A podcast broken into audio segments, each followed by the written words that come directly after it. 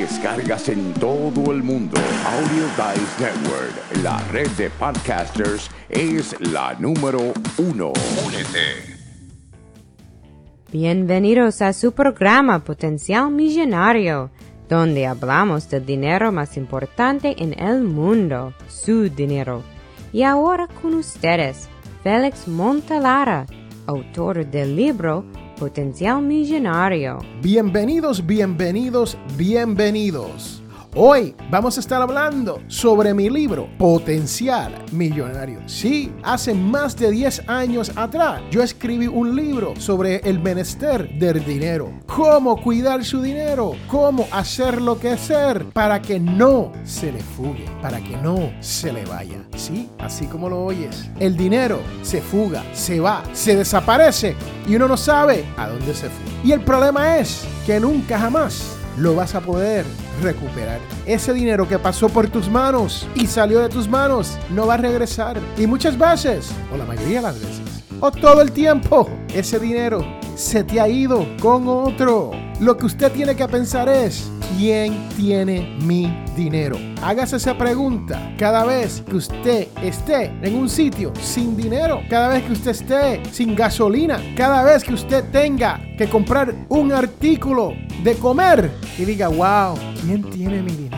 ¿Por qué hay que hacerse esa pregunta? Porque una vez que usted entienda cómo se le está fugando el dinero y con quién se le está yendo, usted va a poder aprender a manejar este dinero, a tener más dinero a terminar con más dinero a fin de mes. Qué bonito sería, ¿no? Que uno pudiera terminar con más dinero al fin de mes para poder hacer otras cosas el mes siguiente, para poder ahorrar un poco más, para poder invertir para que su dinero trabaje por usted. Es fácil, no es tan difícil, pero usted tiene que conocer las reglas del juego. Y aquí en el libro Potencial Millonario, yo les he dado 11 reglas de oro. Y cuando digo oro, de eso estamos hablando, sí tú que me escucha, te estoy diciendo que son 12 reglas por las cuales si usted las aprende, se rige, las vive y las pone en acción, usted va a llegar a tener más dinero a fin de mes. Y como lo prometido es deuda,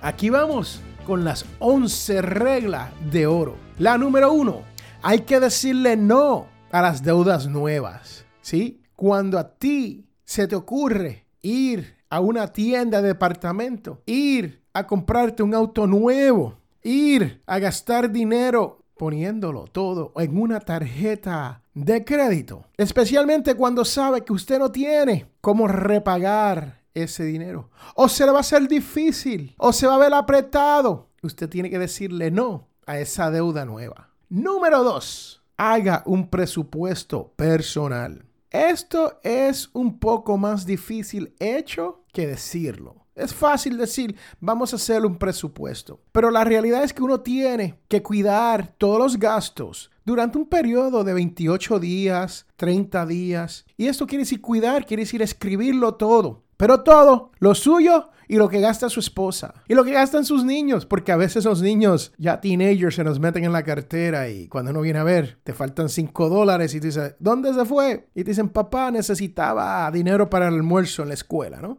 Todo eso hay que escribirlo. Y una vez usted tome cuenta de todo eso, entonces usted se puede sentar y decir, ok, ¿a dónde se fue este dinero? Bueno, se gastó en gasolina, se gastó en almuerzo, se gastó en cigarrillo, se gastó en café, se gastó en cerveza, se gastó en la loto. ¿Y qué dinero entró? Bueno, lo único que entró fue el sueldo mío de mil dólares semanales por cuatro semanas. Son cuatro mil dólares. Y entonces, ¿qué ocurre? Que cuando sumamos restamos, dividimos y multiplicamos, terminamos, wow, dándonos la realidad que estamos gastando más dinero. Se nos está fugando el dinero sin nosotros darnos cuenta. Y eso es un problema. Número 3 establezca un fondo de ahorro para emergencia. Yo le pregunto a muchas personas, ¿usted tiene un fondo de emergencia? Y me dicen, bueno, yo no tengo dinero ahorrado en el banco, pero yo tengo unas tarjetas de crédito por una emergencia, ¿no? Si algo pasa, pues yo pongo el dinero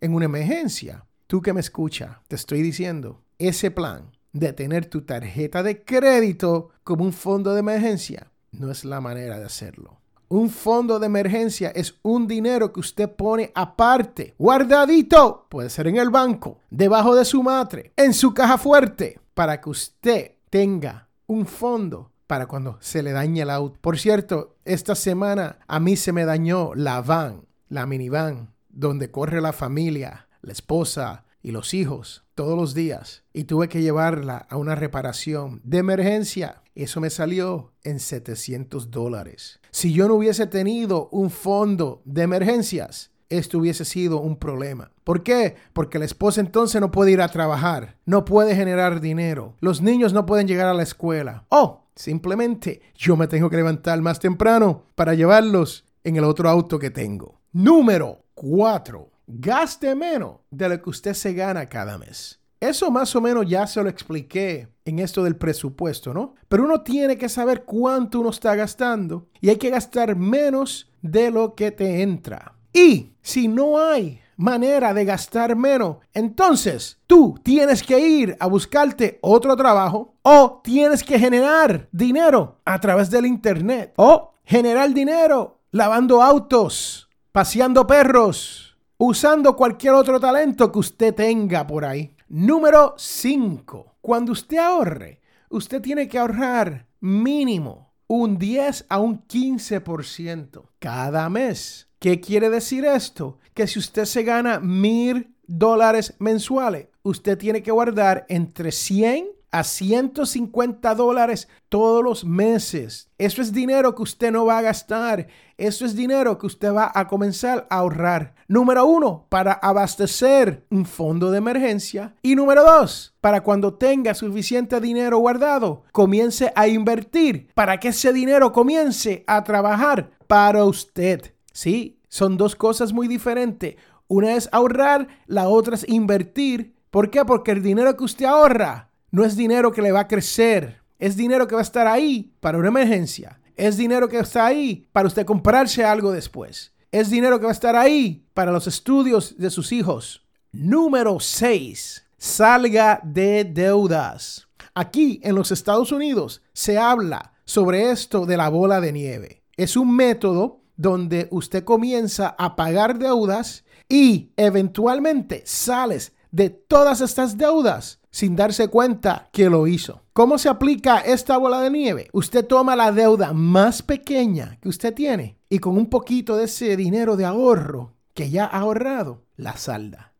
Entonces, utilizas el dinero que ibas a pagar en la primera deuda y se la aplica a la tercera. Y así sucesivamente se la aplica a la cuarta. So, todo este dinero que ya usted no está pagando, el ejemplo es este. Tenía una, una tarjeta de crédito, la pagó. Ya no está pagando 38 dólares mensuales por esta tarjeta. Ahora toma esos 38 dólares y se lo aplica a los otros 38 dólares que ya usted tenía para pagar en la otra tarjeta. O sea que este, en vez de estar haciendo un pago de 38 dólares, ahora está haciendo un pago de 76 dólares para poder pagar esa segunda tarjeta más adelantada.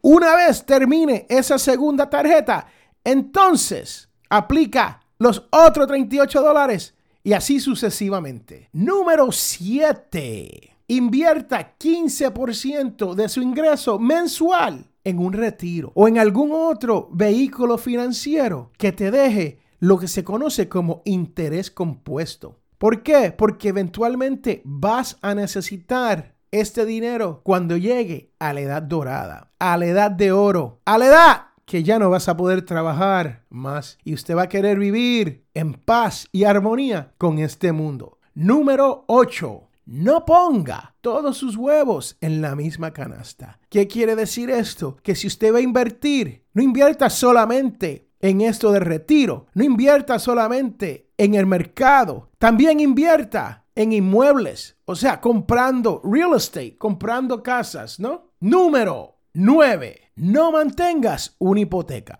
Su casa, su primera casa, donde usted vive, esa es la casa que usted tiene que tratar de sardar lo antes posible. ¿Por qué es esto? ¿Por qué es esto? Porque cuando usted compra una casa de 100 mil dólares esa casa te va a salir en 300 mil dólares financiada. Usted lo que quiere hacer es ahorrarse mucho de ese interés, lo más posible, para poder invertirlo. En vez de estar dándole, en vez de estar dándole este dinero al banco como interés, usted lo está invirtiendo en algo que le genere dinero a la larga. Eso es poner su dinero a trabajar. Número 10. Ahorre para los estudios de sus niños. ¿Por qué está número 10? No es que quiera decir que sea menos importante que las demás, pero no es una prioridad absoluta. Usted no está obligado a pagarle los estudios universitarios a sus niños. Pero sería bueno, si es posible, hacer esto. Y sería una delicia porque los niños entonces saldrían hacia adelante. Pero usted tendría que aplicar todas estas reglas para poder llegar a ese número 10. Y número 11, tenga seguros, tú que me escuchas. Estamos viviendo una vida donde el clima está cambiando para bien o para mal. Las tormentas son más calientes. Las tormentas son más calientes. Los huracanes son más fuertes. Los torbellinos son más grandes. Y las inundaciones más profundas. Si usted tiene seguro para proteger su casa, su auto, su familia, su vida, de algo pasarle a usted, su familia no queda sin nada. Esos son los 11 pasos para uno poder llegar a la libertad financiera. En mi libro Potencial Millonario yo le he llamado las reglas de oro. ¿Por qué? Porque hay que seguir las reglas para uno poder salir adelante. Entonces, si usted quiere más dinero, vivir mejor, y compartir con más personas. Recuerde las reglas de oro de mi libro Potencial Millonario. Yo soy Félix Montelar, a quien te ha hablado, y recuerde que tú y yo y todos tenemos potencial millonario. Bye.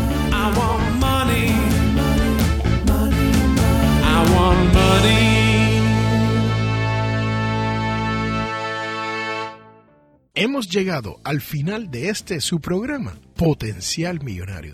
Y si tú deseas hacer una consulta, puede comunicarte con nosotros al 334-357-6410 o puedes comunicarte a través de potencialmillonario.com o simplemente si deseas dejar un mensaje de voz o simplemente un mensaje de voz directamente a través de la página principal de Potencial Millonario. Tú que me escucha, si te gustó todo lo que has escuchado aquí, te invito a que hagas una donación a través de potencialmillonario.com para poder mantener este programa gratis. Sí, porque ya estamos llegando a más de 10.000 personas cada mes. Sí, estamos llegando y hemos llegado a más de 120 países donde nos están escuchando en este su idioma español sobre esto de las finanzas personales y la libertad financiera. Así que te invito a que pases por potencialmillonario.com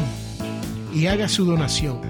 No importa cuán grande o cuán pequeña sea su donación, pero es sumamente importante para que otras personas como tú puedan disfrutar y aprender y poder llegar a no tener deuda, poder llegar a la codiciada libertad financiera. Este es Félix Montelar a quien te habla y recuerde que todos tenemos potencial millonario. Muchas gracias. La información provista en este programa es para ayudarles a entender los conceptos básicos de las finanzas personales y no debe ser tomada como asesoramiento jurídico legal u otros servicios profesionales.